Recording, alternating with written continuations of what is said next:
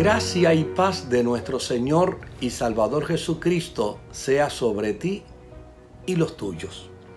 Quiero compartir contigo una expresión del Salmo 89, verso 5 al verso 7, donde dice el salmista, los cielos celebrarán tus maravillas, oh Jehová. Tu verdad también será celebrada en la congregación de los santos. Porque ¿quién en los cielos se igualará a Jehová? ¿Quién será semejante a Jehová entre los hijos de, los potentados? Dios temible en la congregación de los santos y formidable sobre todos cuantos están alrededor de él. Me gusta la expresión del salmista y el análisis que hace con respecto a dos elementos fundamentales. La primera de ellas es que señala la celebración que hace la naturaleza ante la gracia, el poder y la autoridad de Dios. Y es la celebración de la naturaleza como resultado de la intervención divina para que todas las cosas por Él fueran creadas. Lo segundo que plantea entonces es la celebración que hacemos los creyentes en la congregación. La celebración que hacemos los hombres y las mujeres que hemos sido alcanzados por su gracia. ¿Y qué celebramos de Él?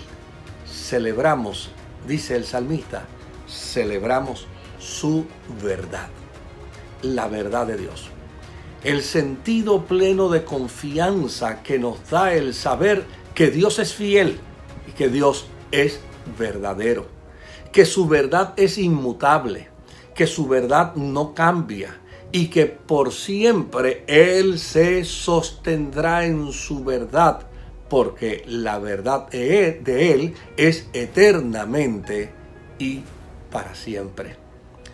Me llama la atención que en el testimonio que da Juan en el Apocalipsis, cuando habla con respecto al resucitado y dice él en su testimonio que le vio en el cielo, dice que mirando hacia su muslo, vio una inscripción en su muslo derecho que decía fiel y verdadero.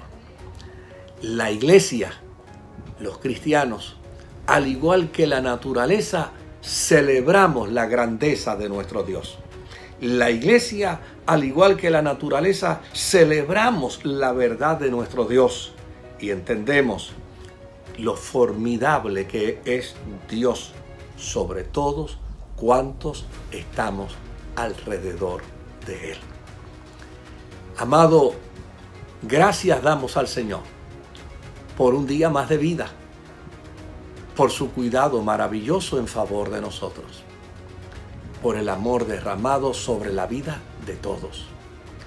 Y volvemos de nuevo a recordarte que en efecto el día 31 de mayo, domingo 31 de mayo, volveremos a reencontrarnos en nuestro culto de adoración a nuestro Dios.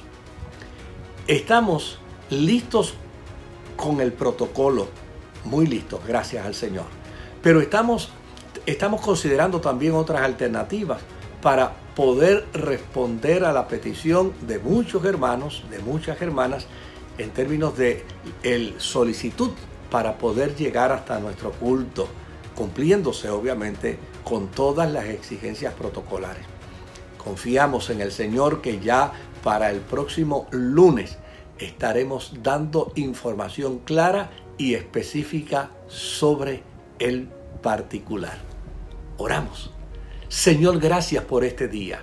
Gracias por las bondades que de ti recibimos. Y gracias porque pronto volveremos a reencontrarnos para adorarte y para servirte en tu casa.